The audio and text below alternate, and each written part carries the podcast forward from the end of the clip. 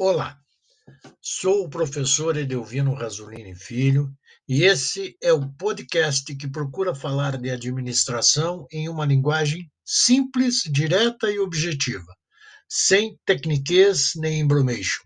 Hoje vamos falar sobre intuição e tomada de decisão individual. Uma das coisas mais difíceis para muitas pessoas, claro, é tomar decisões, é decidir. Existem muitas pessoas indecisas no mundo e isso não é negativo. É natural sentir insegurança e ter dificuldade em tomar decisões sobre questões importantes. Porém, no ambiente das organizações, não dá para a gente ficar em dúvida e demorar para tomar uma decisão. Porque, na maioria das vezes, a gente tem que agir rápido para não perder alguma vantagem em relação à concorrência.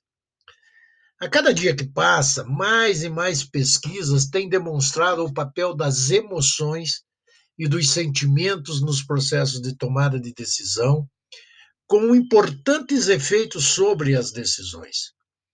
Os sentimentos e as emoções positivas, por exemplo, parecem funcionar apoiando o processamento cognitivo de informações, além de aumentarem a capacidade de resolução de problemas, permitindo que a gente encontre soluções melhores para os problemas que a gente precisa resolver. Por outro lado, embora o pessimismo possa permitir a, a, a formação de julgamentos mais precisos, a qualidade da decisão parece ser pior. Por quê? Porque os pessimistas tendem a buscar um volume muito maior de informações e, como resultado disso, não conseguem processar todo este volume informacional que eles conseguem obter. Diante disso, os pesquisadores concluíram que a intensidade dos sentimentos condiciona a tomada de decisão mas apenas de problemas intuitivos. Esses pesquisadores concluíram que quando as pessoas tomam decisões rápidas e intuitivas, a intensidade das suas emoções pode ser prejudicial, uma vez que apresentam dificuldade em identificar vieses decisórios que as levam a errar nas decisões. Esses estudos, eles acabaram rendendo inclusive um prêmio Nobel de Economia a, a Daniel Kahneman, que estuda a percepção e os processos decisórios já há muitas décadas. E é sobre isso que eu quero discorrer hoje, a percepção das pessoas no processo de tomada de decisão. Vejam, uma decisão acontece quando a gente precisa reagir diante de um problema. E um problema existe cada vez que a gente verifica que existe uma discrepância, uma divergência entre o estado atual das coisas e o estado que seria considerado desejável para aquela situação. Isso exige que a gente avalie cursos de ações alternativos para atingir esse estado desejável e depois de avaliar tomar uma decisão. Ou seja, essas divergências, essas discrepâncias, elas representam problemas que precisam ser solucionados. Por exemplo, numa determinada empresa ocorre uma taxa de rotatividade pessoal da ordem de 5% e um executivo considera essa taxa elevada, exigindo que se tomem providências, ou seja, que se tome uma decisão para resolver isso. Enquanto outro executivo na mesma empresa pode entender que essa taxa não é tão elevada assim e por isso não precisa que se tomem providências. Veja, se não houver uma definição prévia da organização em relação à taxa de, de, de, de rotatividade, né, a chamada taxa de turnover, a questão depende sempre da percepção dos executivos. Caso exista uma, uma definição dizendo qual seria a taxa aceitável, ok, daí fica mais fácil tomar a decisão. Por outro lado, toda decisão exige interpretação e avaliação de informações. Os dados, que é o que são transformados em informações, eles podem ter origem em diferentes fontes e precisam ser selecionados, processados, interpretados para se tornar informações. Quais vão ser relevantes para a decisão? Quais não serão? A resposta para essa pergunta depende do quê? Depende da percepção de quem vai tomar a decisão. Isso implica, portanto, que deverão ser construídas alternativas ou cursos de ação para tomada de decisão.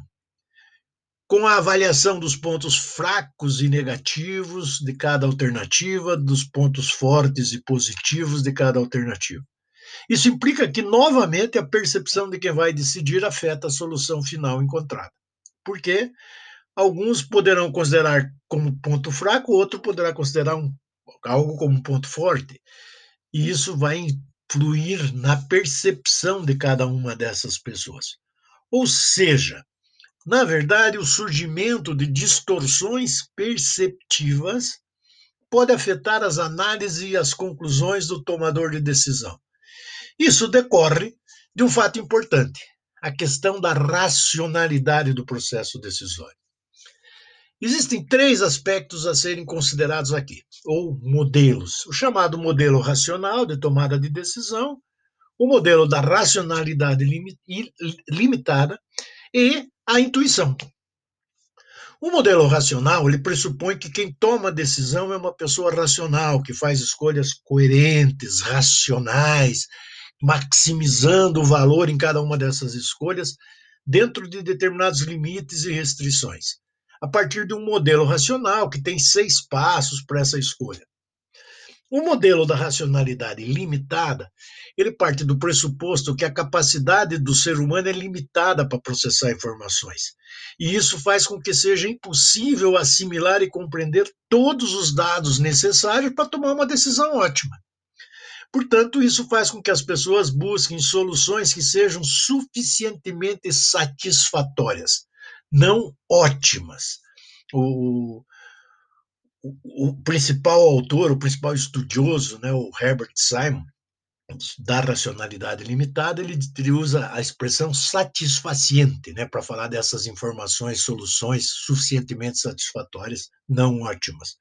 Ou seja, como a mente humana não consegue formular e solucionar problemas complexos com racionalidade total, plena, as pessoas passam a operar dentro daquilo que se convencionou denominar de racionalidade limitada.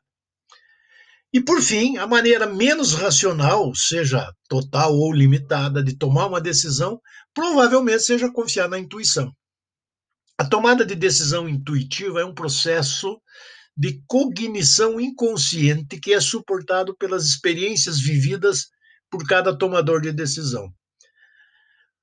Assim, as principais características da decisão intuitiva podem ser: ocorre fora do pensamento consciente, ou seja, é intuição, não é consciente.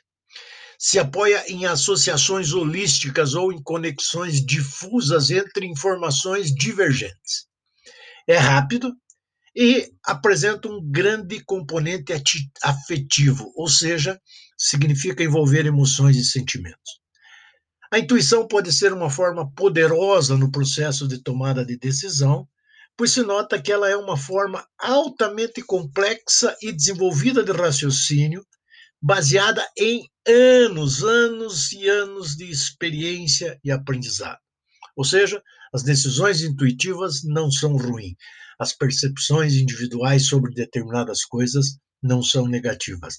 Às vezes, a decisão intuitiva é melhor do que uma decisão de racionalidade limitada ou uma decisão racional. Assim, com isso, chegamos ao final de mais um podcast e quero desejar a todos os meus ouvintes sucesso, pessoal e profissional, sempre.